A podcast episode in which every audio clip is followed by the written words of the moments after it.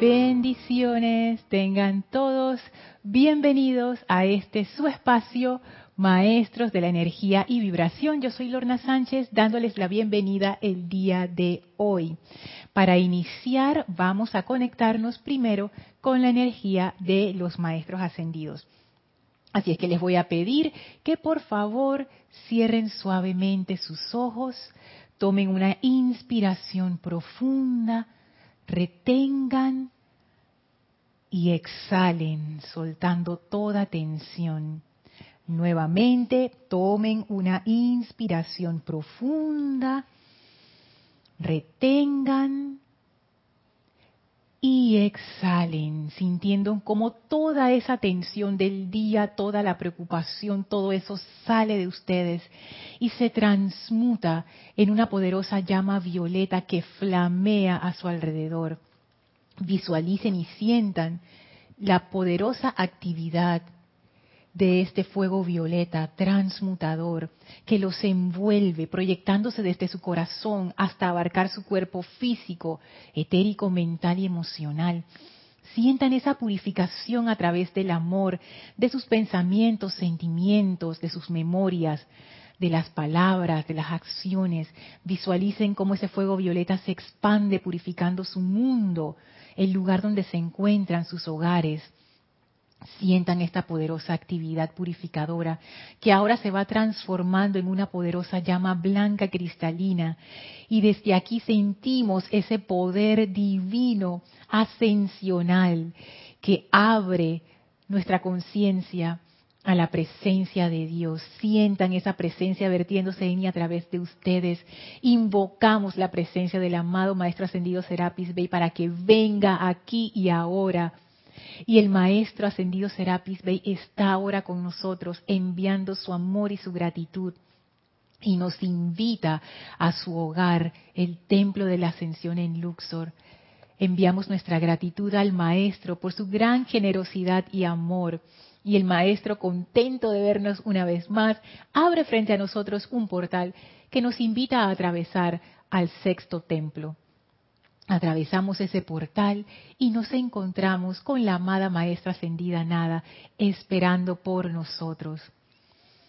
Tomamos esta oportunidad para abrir todavía más nuestra conciencia a la Maestra Ascendida Nada, que es realmente la presencia del amor impersonal. Y sentimos como su conciencia se vierte a través de la nuestra, dándonos esa iluminación a través del amor, dándonos claridad en la enseñanza, abriendo nuestros ojos al amor, a la luz y a la felicidad.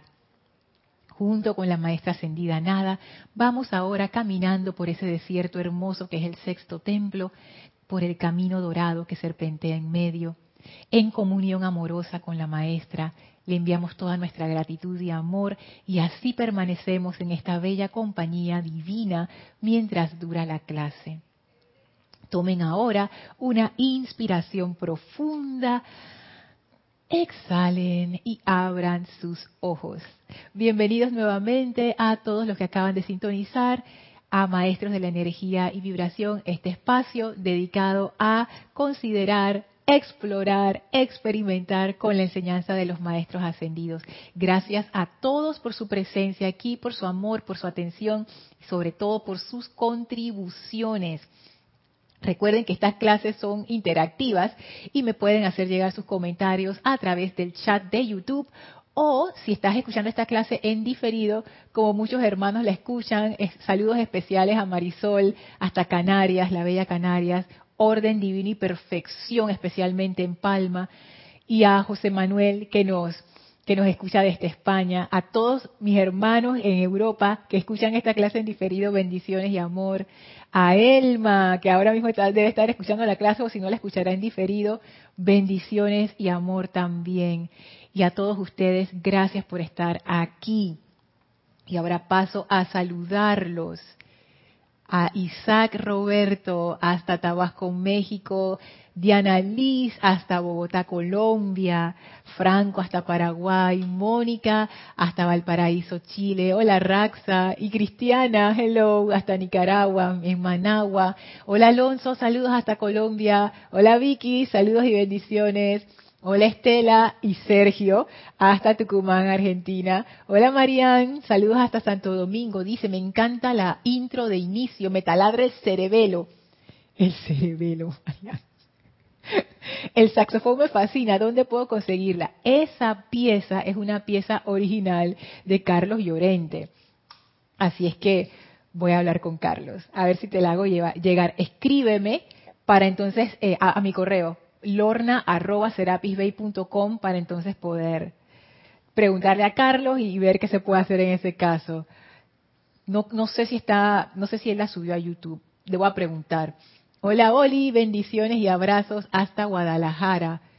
Uy, un montón de saludos, wow. Se me había quedado trabado el, chat en donde dice Oli. Yo dije, ay, qué bien que haya reportado. Y cuando veo abajo, ¡Ah! Dios mío, Mario, un jardín hermoso, bendiciones. Carolina, saludos hasta Venezuela. Hola Paola, bendiciones hasta Cancún. Qué lindo los corazones azules, Carolina y Paola. Naila, bendiciones hasta San José, Costa Rica. Hola Leonardo, saludos hasta Uruguay. Ligia, bendiciones y abrazos hasta Nicaragua. Hola Marleni, saludos hasta Perú, qué lindo.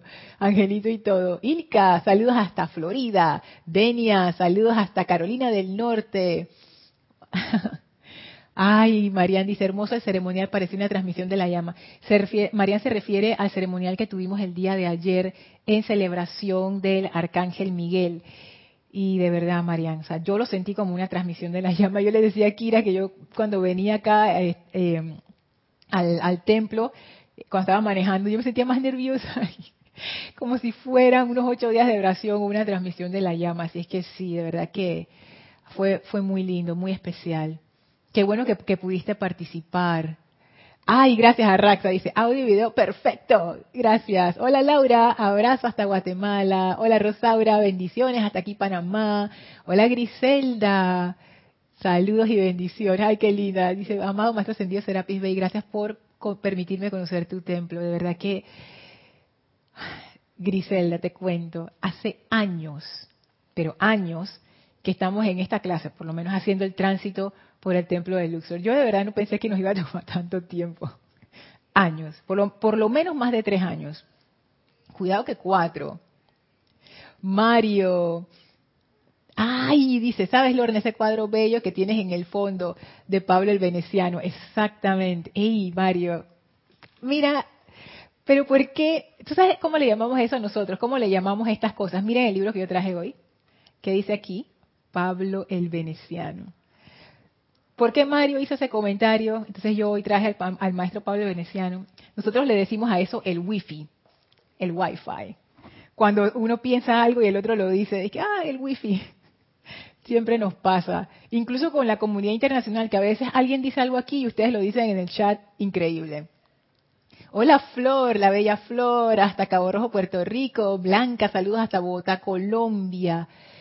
Tania, saludos hasta Tampa de Florida, wow, varios de Florida. Mario dice, me trae bellos recuerdos desde la bella Madrid, España, el Museo del Prado. Ah, ese museo es tan hermoso. Es mi museo favorito de todos los museos que he visitado. Madrid, me encanta esa ciudad. Janet, bendiciones hasta Valparaíso. De nada, María. Elma, tú estás aquí. Oye, yo te hacía descansando. Hola, Dios te bendice y te envuelve la, la, luz de Dios que nunca falla. A ti también, gracias, gracias a ti por tu amor. Dice Laura, qué hermoso ceremonial, me emocioné muchísimo y qué linda, y qué linda y alta eres. Casi del alto de Cristian. Oh, Laura, tampoco así. Imagínate si fuera del alto de Cristian. Tú sabes, es que es, es interesante porque como ustedes me ven aquí sentada y no hay y yo estoy sentada ahora mismo y no hay nadie como de referencia. Pero si nos vieran parados unos al, al lado de los otros, se darían cuenta que sí, nuestros tamaños varían un montón. Yo creo que el más alto de todos los instructores es César. César es altísimo. Está ahí con Cristian y después venimos todos los demás. Erika, Erika es más alta que yo. Imagínate. O sea que aquí hay gente alta y también hay gente más chiquitita. Hay de todo, hay de todo. Ay, dice Elma, muy bonito el ceremonial del amado Arcángel Miguel. Ese es el amigo de Elma. Elma tiene muchos amigos, muchos amores. El Arcángel Miguel es uno de ellos. Elma, perdón por revelar tus intimidades ascensionales aquí de, de maestros ascendidos. Hola William, saludos hasta Colombia. Mario dice, Elma, Dios te bendice corazón. Gracias a todos por saludar, qué lindo, gracias por su presencia aquí, por sus comentarios, por sus preguntas. Desde ya les estoy dando las gracias porque siempre me iluminan y hacen que esta clase sea tan interesante. Gracias a todos, no solamente los que me iluminan aquí en vivo y en directo, sino los que me iluminan también con sus correos cuando me escriben. De nuevo, repito, me pueden escribir a lorna.serapisbay.com si se les ocurre algo, si tienen una reflexión interesante. A mí siempre me encanta recibir correos de ustedes con esos, con esas cosas así como que, ay, que a mí nunca, nunca, nunca se me van a ocurrir, pero a ustedes sí. Entonces es la gracia de la comunidad. Y bueno, la clase anterior fue una clase que, wow, o sea, fue una clase de la maestra ascendida Kuan porque estamos explorando el tema de la paciencia. Entramos por la paz, después estamos ahora en la paciencia y como bien decía Marisol, Marisol pero por correo electrónico, no por acá por el chat, Marisol de Canarias, que ella mencionaba también la gracia. Y yo veo que estamos yendo en esa dirección, porque esto de la amada maestra ascendida Kuan tiene que tiene tanto. Les recuerdo lo que vimos en la clase anterior. La maestra ascendida Kuan Yin, esto está en Resurgimiento de los Templos del Fuego Sagrado, volumen 2, página 135. Ella decía que la paciencia consiste, amados míos, en realizar todas las tareas mundanas en silencio. Y entonces en la clase anterior estuvimos explorando por qué ¿por qué la maestra ascendida Kuan dice eso? O sea, de todas las definiciones de paciencia que a uno se le pueden ocurrir, la maestra se salió con una que yo la verdad, a mí jamás me hubiera ocurrido una cosa así. Y yo nunca hubiera hecho la relación entre paciencia, tareas mundanas y silencio. Entonces, en la clase anterior, todos ustedes contribuyeron tan bellamente, gracias por hacerlo, porque yo la verdad no entendía muy bien eso de las tareas mundanas e invoqué la sabiduría grupal. Y wow que me contestaron. Y de verdad que hay mucho en eso de las tareas mundanas. Me acuerdo especialmente del comentario que hiciera Raxa, que si estamos en el mundo, en realidad todas las tareas son mundanas y eso a mí me dejó todavía todavía, todavía estoy así como como mareadita con eso, Raxa. Y te cuento por qué. Y les cuento por qué. Porque hemos hablado muchas veces aquí acerca de la importancia personal y cómo eso roba no sé si robar es la palabra, pero vamos a decir, vamos a decirlo así, que toda nuestra energía, la mayor parte de nuestra energía se va a través de la importancia personal. La utilizamos para nutrir nuestra importancia personal porque nosotros pensamos que eso es lo más importante. Entonces, claro, las actividades que yo hago en mi día a día tienen diferentes grados de importancia y esa, esa importancia está amarrada con mi importancia personal. Entonces, ya ven para dónde voy al decir, Lorna, todo lo que tú haces es mundano. Es como que me bajó de ese pedestal de la importancia personal al que me voy a volver a trepar dentro de poco, pero igual me bajó y me hizo darme cuenta como que, oye, las cosas que yo hago en lo externo realmente no son importantes. Esto es una reflexión individual. No quiero decir que las cosas que ustedes hacen no son importantes. Y no me refiero a que no son importantes en el sentido de que, por ejemplo, no es que no ayuden, o no es que no aporten, o no es que no sean necesarias, sino que desde el punto de vista de la importancia personal, uno a veces cree que es como la gran cosa. Y si uno lo ve desde ese punto de vista, esas tareas mundanas, lo que hacemos diariamente, en realidad no lo es. Y la maestra ascendida nada nos los había dicho desde que vimos con ella lo que era el servicio.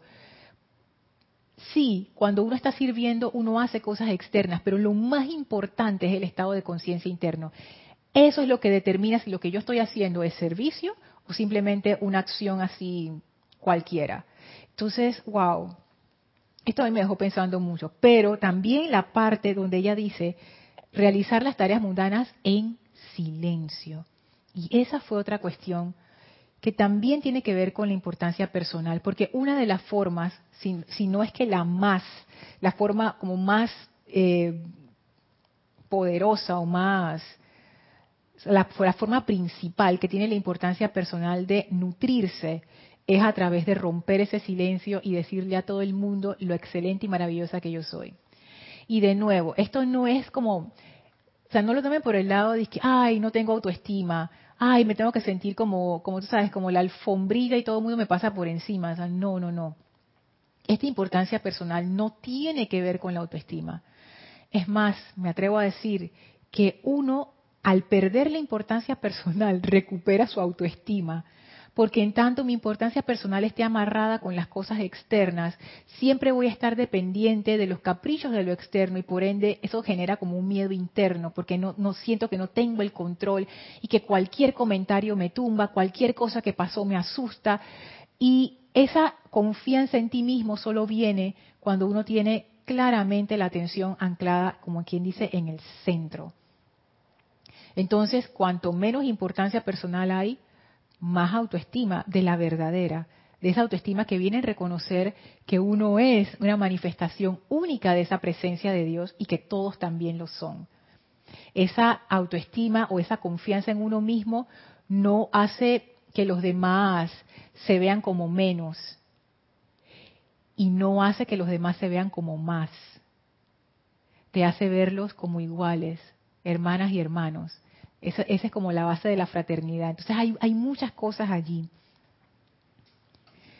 Antes de, entrar aquí a, un correo que me enviaron que me puse a pensar, voy a saludar a Miguel Ángel y Tede, que nos sintonizan desde Veracruz, México. Muchas gracias por su amor y por su sintonía. Gracias.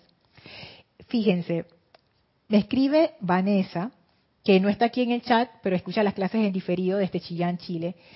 Y me hace unos comentarios de, lo que ella también, de lo que a ella le resonó de la clase. Y dice, en el silencio no hay cansancio. Y eso a mí me, me gustó mucho, porque, y ella también lo asociaba como que en el silencio no hay cansancio porque no hay apuro. Y esas son cosas que quizás no, nos habíamos metido cuando lo vimos en la clase anterior. Eso de que no hay cansancio porque no hay apuro tiene que ver con ese ruido interno de la importancia personal y de esas prioridades que compiten todas juntas por nuestra atención, ese apuro que sentimos. ¿Por qué lo sentimos? Porque estamos haciendo algo y sentimos que tenemos que estar haciendo otra cosa. Y cuando estamos haciendo la otra cosa sentimos que no, que no, que nos estamos quedando atrás porque tenemos que hacer otra cosa. Y andamos corriendo de aquí para allá.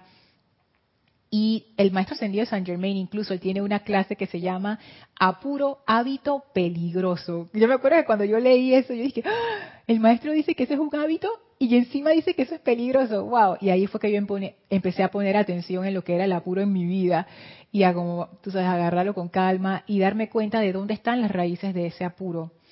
Y en realidad tiene que ver con que nos falta todavía ese control de nuestra atención y de saber que las cosas se hacen en su momento cuando deben ser y uno no puede estar haciendo mil cosas al mismo tiempo. Aunque uno quisiera y la mente te dice, tú puedes hacer cinco cosas al mismo tiempo y puedes correr de aquí para allá. Necesitamos todavía esa maestría sobre la energía del mundo físico. Y el apuro tiene que ver no con, con que no tengo tiempo, tiene que ver más con, con un estado de la mente. Así que me gustó esa, esa relación entre el silencio cuando uno hace las tareas de mundanas en silencio no hay cansancio. Yo me puse a observarme en mis tareas mundanas y me di cuenta de la cantidad de ruido que hay allí. Y ese ruido realmente tiene que ver con, lo adivinaron, cosas que giran alrededor de mi importancia personal. Entonces ese silencio es como irle bajando el volumen a esa charla interna que es innecesaria. Porque, si tú la apagas, no pasa nada. Al contrario, te llenas de energía.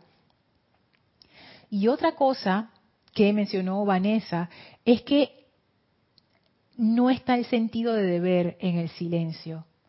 Ella decía que no había cansancio porque no había apuro y tampoco había sentido de deber. Y eso a mí me llamó mucho la atención, porque es, esas palabras, sentido de deber y silencio, yo no había considerado que ahí podía haber una relación. Y me puse a investigar, fíjense, Y el sentido de deber tiene que ver con el compromiso o la expectativa de hacer algo basado en la moral, en la ética, en la ley o la cultura. Esa fue una de las definiciones que encontré. Esto es una mezcla de diferentes definiciones que encontré en, Internet. Y eso es algo que los maestros mencionan, no hacer las cosas por sentido de deber. Y yo me pregunté, oye, pero ese sentido de deber realmente, yo nunca he investigado qué, significa verdaderamente. Y me di cuenta que en sí no es algo malo, malo entre comillas, ¿no? No siempre entraña obligación. El sentido de deber es lo que nos toca hacer a nivel de nuestra cultura o a nivel de nuestra familia o a nivel de las leyes del país. Es por ejemplo, yo como ciudadana, a mí me toca comportarme responsablemente y no andar ahí afectando a los otros ciudadanos. Y, yo lo hago porque ese es, mi, es mi deber como ciudadana y eso es algo bueno porque mantiene el orden. Entonces yo conversaba con Kira y yo le pregunté a Kira, Kira, ¿tú qué piensas de esto del sentido de deber? Y entonces Kira me dijo algo muy interesante y me decía, el sentido de deber en sí no es malo. Lo que ocurre es que paralelamente a ese sentido de deber está también lo que nosotros queremos, nuestra voluntad. Cuando ese sentido de deber y nuestra voluntad están alineadas, no hay ningún problema. ¿Dónde surge el problema? Cuando no están alineadas. Entonces allí es donde surge como el sentido de obligación.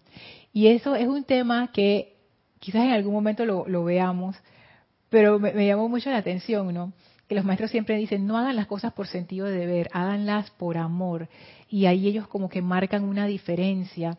Y yo veo que la clave es el tema de las expectativas. Una de las cosas que trae ese silencio, que en realidad no es, no es un silencio de ausencia, nosotros le estamos llamando silencio, pero yo creo que todos sentimos que en ese silencio hay mucho, a pesar de que es un silencio, es como un espacio que no está vacío. Ese silencio no es simplemente cerrar la boca y no hacer ruido, o, o, que no voy a pensar nada, no, es algo más. Y me llama la atención esto del silencio y el sentido del deber, porque en el sentido del deber hay expectativas de cómo yo debería ser, de cómo yo debería comportarme. De nuevo, esas expectativas son parte de nuestra vida diaria, o sea, no es que son malas para nada. Sin embargo, cuando uno está en ese silencio, uno se da cuenta del peso social, cultural, eh, legal, familiar que uno lleva con todas estas expectativas. Hacer las tareas mundanas en silencio te revela estas cosas. Y como que pone en perspectiva esas expectativas y esos compromisos. A mí me gustó mucho este comentario. Quizás en algún momento lo exploremos más, más profundo, porque yo creo que da para bastante. Pero es como que en ese silencio nosotros podemos escuchar esa verdadera voz interna hay mucho mérito en actuar correctamente, según las leyes, según las, las eh, la ética, la moral. La moral es como el comportamiento aceptado dentro de una cultura, dentro de una sociedad. Y la ética es como un paso más allá, es como lo que es correcto o incorrecto, independientemente de si es en esta cultura o la otra. Y yo veo aquí que ese silencio nos invita como a, dar un paso todavía más allá y a comportarnos de acuerdo con esa voz interna que siempre está allí para guiarnos, que pocas veces escuchamos, más allá de apoyarnos solamente en las leyes o las expectativas constructivas de nuestra sociedad. ¿Qué nos está diciendo ese corazón a través del silencio? Uno de los términos que usan los maestros es la voz del silencio, como para enfatizar que esto no es realmente una voz, pero es algo que tú puedes percibir cuando se dan esos momentos de silencio. Entonces yo veo que aquí este silencio es un silencio muy especial. Es un silencio que te va guiando, es un silencio que te permite escuchar lo que uno no escucha cuando está metido en el ruido. Y es un silencio que te va a invitar a ir más allá de las expectativas culturales de ti mismo y más allá de las expectativas que tú tienes de ti misma. Incluso eso, porque todos tenemos expectativas de nosotros mismos. Nosotros tenemos una como una idea de un concepto, mejor dicho, de quiénes somos. Y ese concepto está allí y es subconsciente, porque uno nunca lo cuestiona. Y ese concepto determina qué es lo que yo voy a hacer o qué no voy a hacer, hasta dónde yo voy a llegar, hasta dónde sí, hasta dónde no. Imagínense, estamos condicionados por un concepto y esto del silencio nos invita a salir de ese pequeño encierro y volar. Porque ese silencio es, es como un espacio abierto. Wow. Dice Estela, creo que es Estela, Lorna, en silencio interno y externo hay concentración. Sabrás que sí, Estela. Y sabes que más que concentración, yo diría que lo que hay es como, como una atención en el momento presente. Porque en la concentración, digamos que yo, en la concentración tú pones toda tu atención y la concentras en un objeto o en un concepto. En esto de, del silencio, es como, como que no está tu atención enfocada en algo en particular, sino que está como más amplia, es como una atención perceptual, tú estás muy atenta, esa sería la palabra, atenta a lo que está ocurriendo, estás muy presente. Eso es algo que tiene el silencio. Hola Iván, saludos y abrazos hasta México. Marian dice, ¿por qué el maestro dice, em, ah, el maestro Sendido San Germain dice del apuro hábito peligroso? Porque él lo ve desde el punto de vista del control de la energía. Como siempre el maestro Sendido San Germain, tú sabes, él habla desde el punto de vista de la energía. Y el apuro realmente es un descontrol de la energía. Para meterme en eso sería como una, una clase entera, así que ese es el, como el resumen pero va por ahí. También tiene que ver con nuestras creencias acerca del tiempo, acerca de la limitación, acerca de lo que podemos y no podemos hacer. Uno siempre dice, no me alcanza el tiempo, pero en realidad eso, eso todo tiene que ver con la forma en que tú ves las cosas. Es como una, como, es como poner en orden primero tu, tu mente, tu, tu conciencia, y después eso se manifiesta como el orden divino. Por ejemplo, cuando las cosas se dan en orden divino, allí no hay apuro. Y no es que las cosas van, van lentas, porque cuando, yo me imagino que a ustedes les habrá pasado cuando ustedes han invocado el orden divino y las cosas comienzan a moverse, esa corriente va rápido, pero no hay apuro. El apuro es como esa sensación de ansiedad que uno tiene, que me voy a quedar sin, que no voy a llegar a tiempo, que se me está acabando aquí, se me está acabando el tiempo, se me está acabando no sé qué, es ese como esa ansiedad, no sé qué, eso. Eso es a lo que se refiere con el apuro y los maestros trabajan bien rápido, pero ellos no trabajan con apuro. Bueno, es que ellos son maestros, nosotros todavía estamos aprendiendo. Alonso dice, en el silencio hay muchas potencias, paz, amor, contemplación, es el lenguaje de los dioses, entre otras cosas. Ay, me encantó eso, Alonso. Es el lenguaje de los dioses. Ay, me encantó eso. Wow, me encantó. Porque me puso a pensar si yo quisiera hablar con los dioses, con los maestros ascendidos, con los ángeles, ¿qué idioma hablan ellos? Silencio.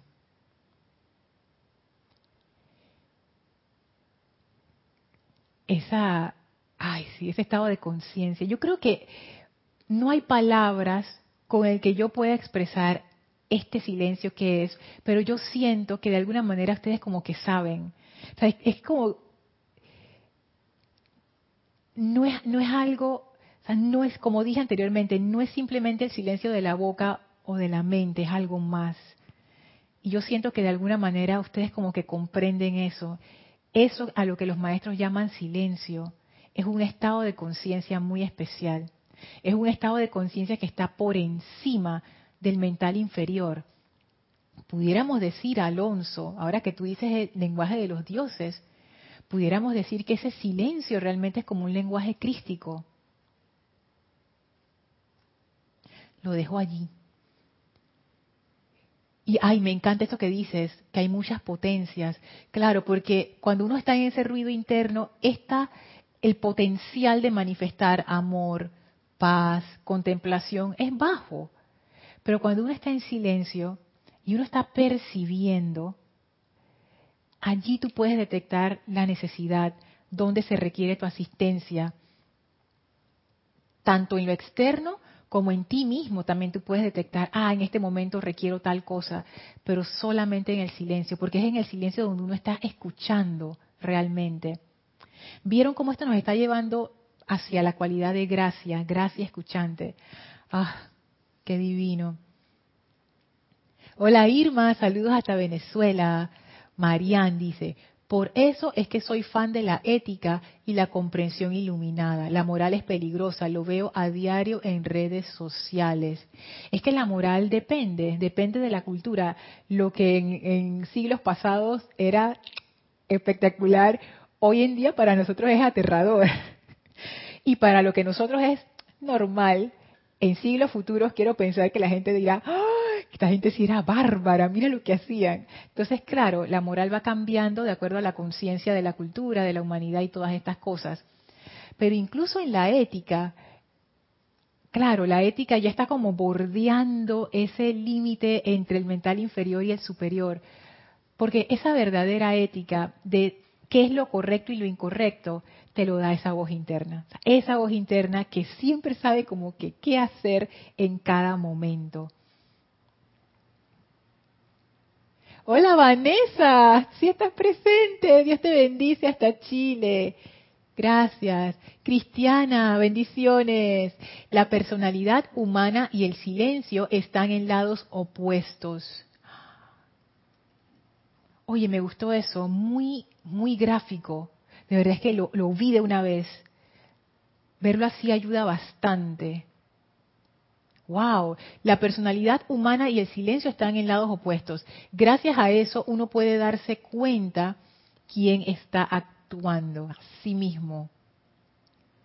Marian dice, Alonso, qué lindo. El comentario de Alonso. Lourdes, bendiciones, Dios te bendice. Lourdes del Carmen. Dice Ligia, el servicio en silencio me llena de gratitud y reverencia y a la vez me fortalece para hacer cada actividad lo mejor que puedo. Wow, Ligia, es que imagínate, ay, qué hermoso, o sea, es lo que dice la maestra ascendida eh, Lady Kuan. Les voy a leer, el silencio de los templos de misericordia, no, más abajo, la totalidad de nuestros servicios, mira, mira esto, Ligia, visualicémonos allí, desde el de las amables hermanas que barren el piso y los amables hermanos que atienden el jardín, el jardín de Arraxa, hasta el de quienes preparan las comidas para nuestros invitados no ascendidos. Se lleva a cabo en el corazón del silencio. Y miren la advertencia que ella pone, si bien no se trata del silencio de la frustración, frustración es yo quiero decirlo, me muero de ganas por decirlo, pero, pero no puedo decirlo porque estamos en silencio. Pero como la personalidad es como es, de todas maneras ella le va a hacer saber a los demás lo que ella quiere decir. Y no lo hará a través de palabras, pero hay tantas otras formas de comunicarse. Así es que sí, este silencio en el servicio. Si vamos a un paso más allá de las tareas mundanas, que en realidad pudiera ser todo lo que hacemos y que se lo hacemos en silencio, entramos en esa conciencia crística, entonces todo es servicio, porque estamos en esa conciencia de la presencia de Dios actuando. Estamos con el silencio suficiente y silencio es quitar nuestra atención de la importancia personal. En ese estado de conciencia, oye, somos los servidores perfectos porque no hay interferencia de nosotros mismos en lo que se va descargando de la presencia. Wow. Muy chévere. Entonces, fíjense todo esto de, la maestra ascendida Kuan y todo lo que tiene que ver con ese silencio. También otro correo que recibí, esta vez de Marisol, ella hablaba acerca de la paciencia. Y recuerden que estamos viendo la paciencia. La paciencia consiste en realizar todas las tareas mundanas en silencio. O sea, este servicio en silencio para la maestra ascendida Kuan es el entrenamiento para la paciencia. Y eso fue algo que Marisol trajo a mi atención. Realmente esta paciencia no solo es una cualidad, bueno, por lo menos esa fue, eso fue como yo lo, yo lo comprendí, que no solamente es una cualidad que, ay, qué bonito, estoy desarrollando paciencia, es un entrenamiento. O sea, se dan cuenta de todo lo que ustedes han comentado y lo que hemos hablado. Fíjense hacia dónde nos está llevando el silencio. O sea, nos está llevando a una conciencia superior, nos está despegando de la conciencia del mundo. Como decía Cristiana, de un lado está esa importancia personal, esa personalidad, ese ego. Del otro lado está el silencio. Y lo que hace la paciencia es que te lleva de un lado al otro. ¡Qué increíble! Y yo no había visto eso. Y me encanta porque la maestra ascendida cuando ella habla de que este es esto es algo que ella enseña en su templo. O sea, esto es un entrenamiento para los que son, van a ser sus discípulas y discípulos. Ese es el entrenamiento. Y ahora veo a través de eso y me doy cuenta, a ah, lo que ella les está enseñando es lo que se enseña en todos los retiros, en todos los templos, incluyendo el templo de Luxor. Regresar tu atención a la presencia. Eso es todo. Muchas maneras Mismo objetivo.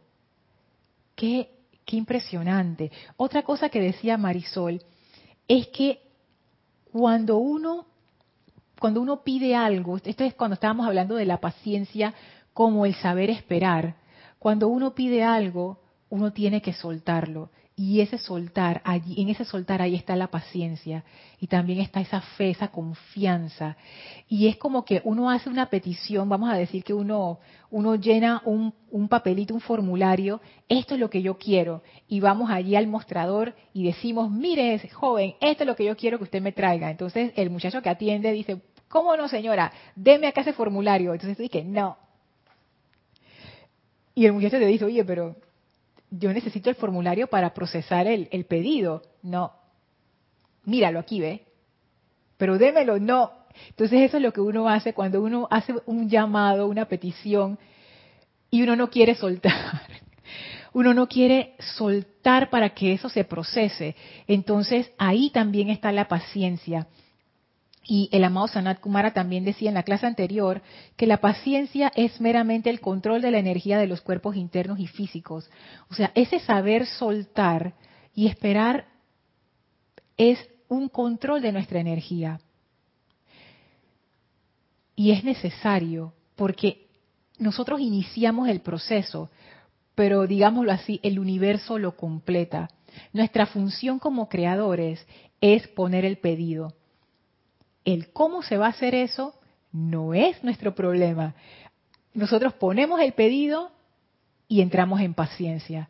Y todo ese mecanismo que hay detrás de ángeles, seres elementales, maestros ascendidos, etcétera, etcétera, se encargarán, yo no sé cómo, de proporcionarnos lo, que necesitamos. Y, no, y si estamos en silencio, podemos ser guiados y nos van diciendo, agarra a la derecha, gira ahora, ve para la izquierda, ya, llegamos. Pero si uno no tiene ese silencio interno, se pierde en el ruido del mundo. Entonces, este comentario también me gustó bastante. Me gustó bastante. Hola Janet, saludos hasta Colombia. Dice Vanessa, en el soltar ocurre la magia. Y es que así es, en el soltar ocurre la magia. Y de nuevo, vamos suavecito, pero vamos para allá, para ese estado de gracia. El estado de gracia es realmente soltar, pero soltar a un nivel no de una cosita que hemos pedido, es soltar nuestra, lo que nosotros pensamos que somos, es como soltar el ego, es soltar toda la personalidad, es soltar la importancia personal. Este nivel de soltar es, un nivel avanzado, es fuerte, es fuerte. Y les digo, yo, yo me he puesto a pensar en eso ahora que también estoy investigando sobre la gracia para las próximas clases. ¿Qué tan dispuesta estoy en soltar? Fíjense, sabiendo que es necesario, como lo decía Marisol, wow, porque si lo vemos en un nivel superior, el pedido que estamos haciendo es, yo quiero recordar quién soy, yo quiero ser la presencia, ese es el pedido. Entonces, la persona, el ángel, el ser que recibe el pedido dice, muy bien, ahora suelte. Y lo que tú tienes en ese formulario es todo lo que yo pienso que yo soy. Todas esas expectativas, todas esas programaciones, todos esos hábitos, todos esos conceptos de mí. Yo sé que yo lo estoy diciendo así y uno dice, y uno pudiera hasta pensar, es que, ay, yo lo suelto. Yo lo suelto, Lorna, ¿cuál es tu problema? Mm, mm, estás como miedosita. Sí, oye, si eso es lo que yo quiero. Ey, cuando uno se pone a pensar realmente, porque si uno lo pone, lo piensa así superficial, uno dice sí. Pero cuando tú te pones a pensar, ¿qué es lo que tú estás soltando? Por ejemplo, ¿alguna vez ustedes han discutido con alguien y ustedes han sentido que ustedes tienen la razón? A mí me ha pasado un montón de veces o que la persona hizo algo y yo dije, concho, le oye, pero ¿qué le pasa? Ahí, en ese momento, acuérdense de esta clase y piensen, suelta. Vamos a ver si, si, ustedes tienen ganas de soltar. No, porque mira lo que hizo, qué insensatez, qué injusticia, se está aprovechando de todo el mundo. No, no, no, yo tengo la razón. Entonces, es, soltar es difícil para mí. Así es que, wow, este, esto, esto de soltar tiene otras, ya, ven, que tiene otras connotaciones como más profundas cuando vayamos entrando al tema de la gracia. Pero si uno no suelta, no avanza. Entonces, de nuevo regresamos a la paciencia de la maestra ascendida Kuan Ah, sí. Y ahora vamos a pasar a otra faceta de la paciencia, porque este tema de la paciencia a mí realmente me, ha encantado. No, pensé que me iba a gustar tanto. Ahora sí, vamos al diario de Pablo el Veneciano, página 37 y 38, donde él habla del don de la tolerancia y de la paciencia. Ustedes pueden invocar esa llama de paciencia del amado Sanat Kumara, que él, la tiene clarita. La pueden invocar, ya ven, de la maestra ascendida Kuan Yin y también la puede, la puede invocar del amado Mahacho Han. Gracias Mario por haberme dado esa referencia. También la puede invocar del Mahacho Han. Y del maestro ascendido Pablo el Veneciano. La paciencia se asocia con el tercer rayo. En todos los rayos uno puede encontrar paciencia. Eso no es que, ah, nada más está aquí, no. Pero vamos a decir que en el tercer rayo la paciencia alcanza un nivel de maestría único. Y el amado Maestro Ascendido Pablo el Veneciano maneja eso de la paciencia y también de la tolerancia, que hablábamos ya en clases anteriores.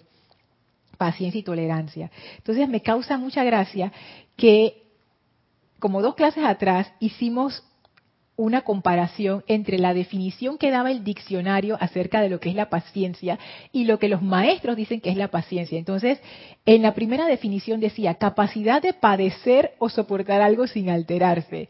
Y entonces hicimos la analogía con la definición del amado Sanat Kumara, que él hablaba precisamente de eso, del control de la energía que uno ha de tener cuando tú estás sirviendo a otros que quizás no tengan el nivel de conciencia alto, como tú lo esperas. Todo el mundo quisiera decir que yo sirvo en el jardín de las rosas, pero no, donde más se necesita es donde no hay el jardín y no hay las rosas. Entonces, como uno tiene paciencia y uno necesita controlar su energía. La otra definición era capacidad de hacer cosas pesadas o minuciosas. Y esa la, la, la relacionamos con el discurso que acabamos de estudiar de la maestra ascendida Kuan de la paciencia es hacer las cosas mundanas en silencio, las tareas mundanas en silencio. Y ahora, la otra definición que ellos daban es facultad de saber esperar cuando algo se desea mucho. Esa definición está interesante, ¿eh? esa es la definición del diccionario, de la RAE, de la Real Academia Española. Facultad de saber esperar cuando algo se desea mucho. A mí me encantó esa definición, porque no es solamente saber esperar, es que la prueba es que cuando tú quieres algo mucho, mucho, mucho, mucho, esa espera como que se vuelve larga y uno le empieza a entrar como que la ansiedad. Entonces, paciencia. Y esta definición la quiero relacionar con lo que nos dice el amado Maestro Ascendido Pablo el Veneciano sobre la paciencia. Y antes de pasar el chat voy a leérselos, se los voy a leer completo porque aquí no hay nada que quitar, es increíble. Dice así el maestro, eso está en la página 37. Ten paciencia al hablar, hermano mío, y más importante aún, ten paciencia al juzgar, ya que de lo contrario permitirás que tus preciosas energías se abalancen a condenaciones calladas o verbales, ya que tú solo ves apariencias y no los motivos que generan la acción, que instan ciertas actividades de tus prójimos y las más importantes actividades de la gran hermandad blanca, cuyas maneras le son ajenas a los hombres inferiores sigue diciendo. Ahora, esta es la definición del amado Pablo el Veneciano. Está en mayúscula cerrada. La paciencia es maestría. Qué increíble. A mí me encanta esto. Cada maestro nos da su definición de paciencia desde su conciencia. Para el maestro ascendido Pablo el Veneciano, la paciencia es maestría. Sigue diciendo, los inmaduros se abalanzan a expresarse correcta o incorrectamente. Los maduros muestran paciencia y se mueven en túnicas de sabiduría. Ten paciencia antes de pronunciar el agudo reproche, de repetir el chisme desprovisto de bondad, abstente de emprender acciones apresuradas, aguijoneadas por la indignación virtuosa o intereses egoístas. Reina sobre ese ser humano que tiene el descaro de actuar antes de que tu Dios haya hablado. Luego, con toda dignidad, permite que el Dios que palpita en tu corazón haga las cosas bien este don del Espíritu Santo, o sea, la paciencia, hace tolerante al hombre sobre el cual se podrá erigir la base de una hermandad mundial con toda belleza y con la seguridad de que soportará todos los vientos de la adversidad, todas las arenas movedizas de la condenación, los cataclismos y tormentas de las acusaciones, las falsas apariencias que hacen que el ser humano que no está anclado en esa sabiduría actúe antes de establecer la comunión con su Dios. ¿Qué piensan ustedes de esa selección? Ahora, cuando yo la leí, no la sentí como la sentí ahora. Ahora que la estoy leyendo, esto está bien dramático y tiene un montón de, ayuda visual. Esto es como muy gráfica esta descripción. Wow.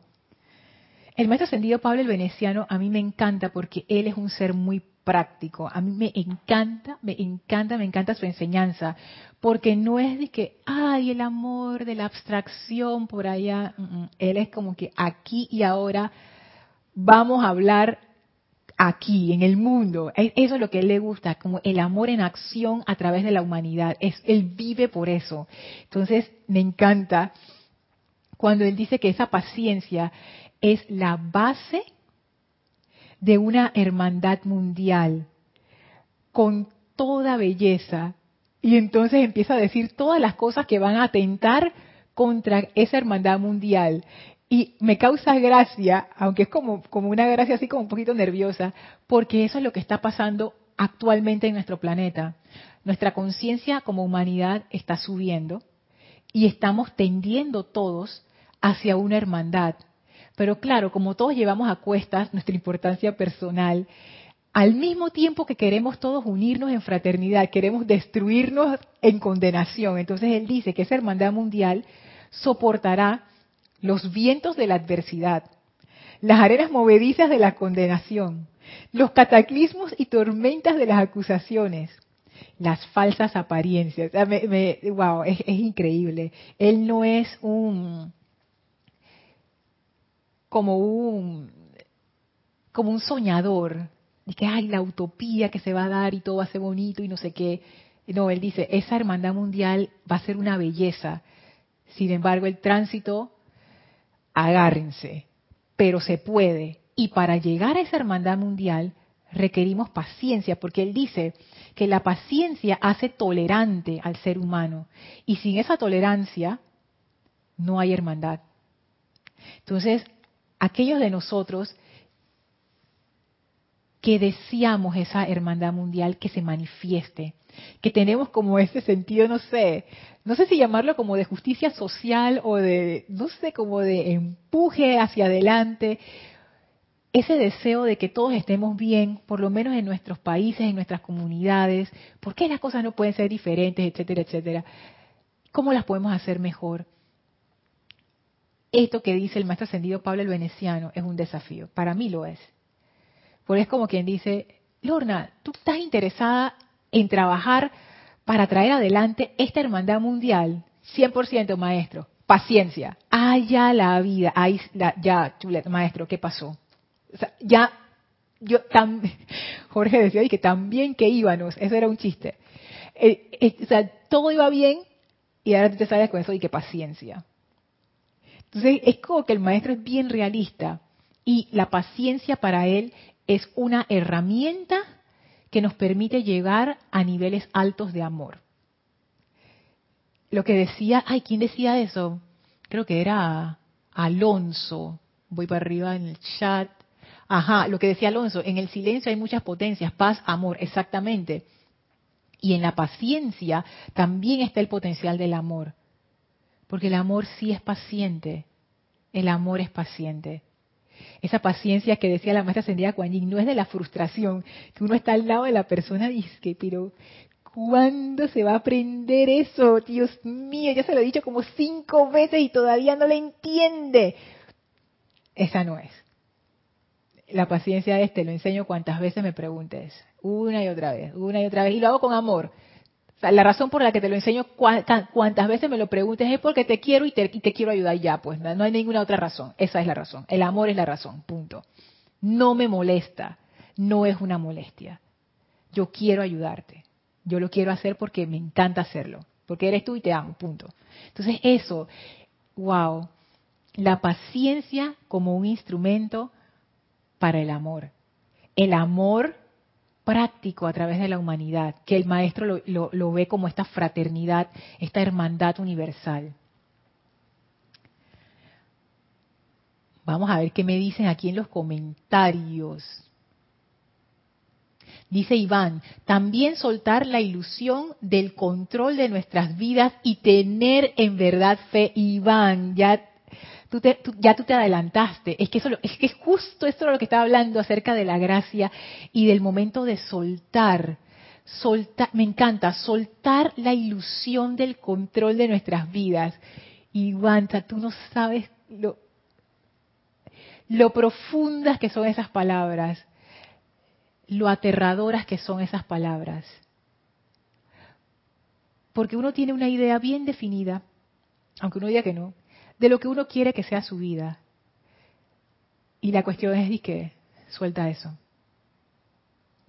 Suelta esa expectativa. Yo voy a ser feliz cuando logre tal cosa. Suelta eso. Deja eso. Suelta la expectativa de lograrlo. Suelta la expectativa de ser feliz cuando lo logres. Wow, eso es otro nivel. Pero nos vamos a meter ahí cuando hablemos de la gracia, porque estamos como quien dice en curso de colisión, ya es inevitable que nos, que nos estemos metiendo en la gracia. Es más, la maestra ascendida Kuan Yin y el amado Pablo el Veneciano se van a dar cuenta, poco a poco nos están haciendo esa transición hacia la cualidad de gracia, que es una cualidad de sexto rayo, que está en todos los rayos también, pero se asocia especialmente con el sexto rayo. Dice Marlene, en el silencio está la gracia, como la música, en el silencio. Es que, ay, Marlene, es que es, sí, así mismo es. Es que tú sabes que ahora que yo pienso con, tus palabras, cuando uno está en gracia, dos cosas pueden pasar. Pensando en, en, cosas que me han pasado. Una es que tú entras como en estos silencios en donde ya no hay nada que decir. O sea, las palabras no, uno no dice nada, uno nada más está ahí como reído o sonreído. tú sabes, ay, la vida, esos gozos así, wow, ya, silencio, pero un silencio gozoso. Lo otro es que uno se pone a cantar, o, música, o a tararear o algo, es como que esa gracia fluye como música, entonces eso, de que en el silencio está la gracia como la música, wow, de verdad que en esos estados de gracia las palabras sobran. Y ahí la música, la música es como, ¡ay! ¡Qué, belleza! ¡Qué belleza! Marian dice, Dios mío, es como ver un programa de chisme político y redes sociales. ¡Wow! ¡Qué hermosas esas palabras del maestro ascendido Pablo el Veneciano! ¡Ay, los inmaduros! Lo siento, habla de mí. Y de mí también, oye, Marian, si tú, si, tú qué crees, me estaba riendo cuando estaba leyendo esto, porque dije, los inmaduros se abalanzan a expresarse, correcta o incorrectamente. Y me da risa porque dije, maestro, tú sabes que esa soy yo. Y, y mira lo que dice Marían, los inmaduros, o las inmaduras en nuestro caso, se abalanzan a expresarse correcta o incorrectamente. O sea, puede ser que lo que nosotros estamos diciendo es correcto, pero ese abalanzarnos como que, ah, te caigo encima, porque tengo la razón. Ah, eso es lo que el maestro dice, chicas, todavía ustedes están en camino a la madurez. No han llegado todavía. Llegarán, pero todavía no han llegado. Dice Caridad, Dios te bendice, Caridad, hasta Miami. Dice Lorna, porfa, ¿qué página es? Claro que sí. Diario del Puente de la Libertad, Pablo el Veneciano, página 37, pero está al final, final de la página, o sea que está, comienza en la 37, pero nada más hay como un par, una línea y después sigue en la página 38. Paola dice, veo la, veo el paz, aquíétate antes de cualquier cosa y permite a Dios actuar. Sí, esa, esa afirmación que, que se le atribuye al Maestro Ascendido Jesús y que también se, los maestros lo, lo, narran en la enseñanza, paz, aquíétate. Eso es, como, como un un, decreto corto que uno puede usar para uno mismo y cuando la energía está así como arrebatada, pero más para uno mismo. Paz, aquíétate. Antes de cualquier cosa. Me gusta porque es como ir más allá. Porque yo lo he usado, pero de nuevo, cuando la cosa está como descontrolándose. Pero fíjate que no se me había ocurrido usarlo en todo momento, en las tareas mundanas, en todo momento. Mira tú. Qué interesante. Y permite a Dios actuar. Súper. Gracias, Paola. Cristiana dice, un llamado a no calificar la energía. Fuera crítica, condenación, más amor y comprensión. Veo que la paciencia es una disciplina práctica muy positiva, no es esperar y aguantar pasivamente. Exacto, me encanta, Cristiana. No es que me aguanto, me aguanto, me aguanto, no le voy a decir nada, no le voy a decir nada. Y por dentro de que, ¿por qué lo hiciste? Y la condenación, ¿no? Pero es, eso, es una disciplina, es una disciplina, es algo que uno practica y practica y practica y hasta que te sale. Entonces, pero digo, esto como lo pone el maestro ascendido Pablo el Veneciano, me encanta porque de lograr esa maestría, de lograr esa paciencia, lo que logramos es maestría, que si se dan cuenta está relacionado con cómo Sanat Kumara también veía eso del control de la energía y el maestro acá lo pone como maestría, o sea, es y la maestra ascendida Kuan Yin realmente también habla del control de la energía, porque para estar en silencio uno requiere el control de su propia energía. Hablar, hablar, hablar no requiere ningún, ningún tipo de control. cualquiera lo hace. Pero guardar silencio, háganlo, en serio, pruébenlo. Y que en esta hora, agarren o, o media hora o 15 minutos, voy a estar en silencio. Y ahí ustedes se van a dar cuenta de, wow, qué nivel de control uno requiere para guardar silencio. Y estoy hablando del silencio físico, ni siquiera estoy hablando del silencio interno, nada más del silencio físico. Dice Vanessa, pasa que la impaciencia nos hace buscar supuestas soluciones y finalmente nos entrampamos más. Así es, es que es, sí, exactamente, Vanessa, que es una forma de decir esto que él dice, que los inmaduros se abalanzan a expresarse correcta o incorrectamente. Y lo que él decía más arriba, ya que tú solo perdón, ya, ya que tú solo ves apariencias. O sea, el maestro te dice, o me dice, Lorna, deja de estar criticando. Porque tú solo ves apariencias. O sea, tú no estás viendo los motivos que generan la acción. No, maestro, pero yo sé cuál es el motivo. Es un sinvergüenza, ese es el motivo. Y el maestro dice, oye, no, tú no, tú piensas que tú sabes, pero no sabes. Y por eso uno se abalanza a hablar, porque uno piensa que uno sabe y no sabe. Es más, dice que él dice el maestro que hay veces que nosotros vemos cosas que pueden ser actividades de la Gran Hermandad Blanca, pero nosotros no sabemos que lo son, porque sus maneras, las maneras de la Gran Hermandad Blanca, le son ajenas a los seres humanos inferiores. Así que esa, también me dio tanta risa, Marian. Yo dije, yo estoy en esa. Pero es como, como eso, ¿no? Hay veces que uno dice, wow, qué desastre. Dios mío, ¿cómo pudiste permitir semejante locura? Pero tú no sabes si eso es un vehículo para una bendición mayor hay tanta discordia en el mundo, pienso yo, esto es algo que yo pienso, no es que sea así, que hay veces que cuando las bendiciones entran, esa discordia a veces es tan pesada que se resquebraja de ciertas maneras que ofrece resistencia y antes de que el bien se manifieste, hay veces que se manifiesta como el mal, antes de que se rompa y entonces se manifieste el bien.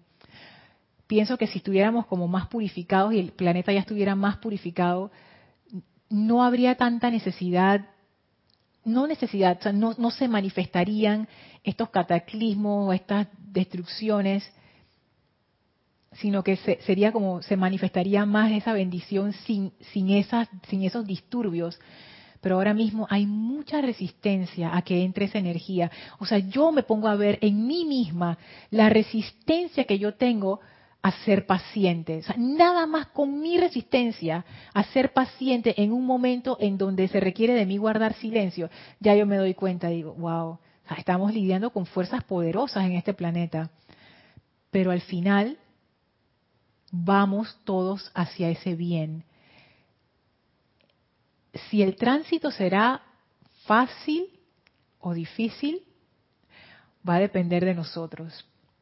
Pero de que vamos para la hermandad, vamos para la hermandad. Dice Caridad, mil gracias Lorna, gracias a ti. Laura dice, Laura, tú también estás con María y conmigo. Ay, me habla el maestro, la impulsiva número uno soy, jajaja, y se ríe. Ay, Laura, es que de verdad que, es que avisa que uno como que le pica la lengua. Y no siempre, no siempre uno lo dice, porque el maestro aquí, lo, aquí él es bien claro, ya que de lo contrario permitirás que tus preciosas energías se abalancen a condenaciones calladas o verbales. O sea que, dije, ay maestro, pero por lo menos no lo dije, pero lo pensaste. Cuenta, cuenta. Dije, ay Dios mío, controla la energía. Y ese control solamente se puede dar a través del amor. No hay otra forma, porque si no caemos en la frustración que decía la maestra ascendida Kuan Me acabo de caer en cuenta de eso. Ese silencio solo puede venir a través del amor. La paciencia solo puede venir a través del amor.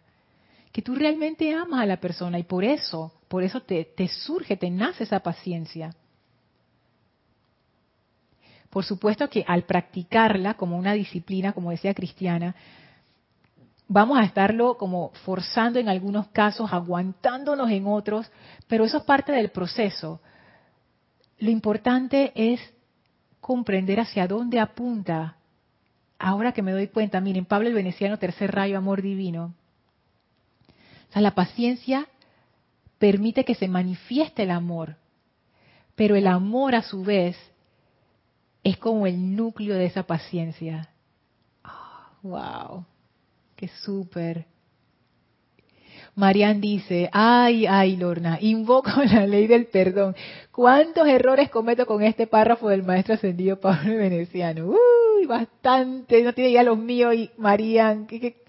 Pues yo no sé, yo, le, yo leí ese párrafo y yo me, yo me reía sola dije, ay, maestro, sí, soy yo. Ligia dice, la maestría se alcanza con práctica y disciplina. Ahora entiendo por qué la paciencia es la ciencia de la paz. Exactamente. No es de que, ay, seamos pacientes, no. realmente es una disciplina. O sea, realmente em, cuando dice ciencia se refiere a que es algo que tú puedes eh, replicar una y otra vez. O sea, no es de que yo no sé cómo me salió la paciencia, no. estos, la paciencia es producto de un estado de conciencia. Y ese estado de conciencia, si hacemos que tienda hacia el amor, la paciencia nos va a ir como saliendo más fácil. Pero si nuestro estado de conciencia tiende hacia la crítica, ahí se vuelve, wow, ahí se vuelve difícil. Porque uno siente que uno tiene que hacer algo. Tú sabes, yo no puedo permitir que estos errores se den. Pero entonces el maestro ascendido Pablo Veneciano te dice, tú solo ves las apariencias y no los motivos que generan la acción. Entonces es como que por mi propia ignorancia cometo errores que lastiman a otros y a su vez me lastiman a mí, por, por ignorancia. Ay, sí. Noelia, Noelia se suma. Dice, yo más que impulsiva soy ansiosa. Ay, la ansiedad esa Noelia dice, ¿cuándo lo vas a hacer? ¿Cuándo lo vas a hacer? ¿Cuándo lo vas a hacer? ¿Cuándo lo vas a hacer? Te lo he dicho mil veces. ¿Cuántas veces más quieres que te lo diga? Una más. Ay, es que a todos nos pasa. Gracias Ligia, gracias Paola, gracias Franco. Marian dice, hoy he roto todo esto que ha dicho el maestro. Me siento redarguida. Ay Dios mío, ¿qué es eso? No sé qué es esa palabra. Pero bueno, la siento, la siento. Es que el maestro yo sé que él es, el maestro del tercer rayo y todo, y que del amor, pero Pablo el Veneciano, él habla alto y claro, como se habrán dado cuenta. Bueno, ay, me pasé como siempre. Vamos a dejar la clase hasta aquí. En la próxima clase seguimos con las palabras de Pablo el Veneciano, que todavía hay bastante que sacar de este discurso. Así que vamos a despedirnos de la maestra ascendida nada. Por favor, cierren sus ojos, visualicen a la maestra frente a ustedes, denle un abrazo lleno de amor. Permitan que la radiación de amor iluminador de la amada maestra ascendida nada llene sus mentes, llene sus sentimientos. Amada maestra ascendida nada, siembra en nosotros el amor que nos hará pacientes con gran gozo recibimos esa bendición, nos despedimos de la maestra enviándole nuestro amor.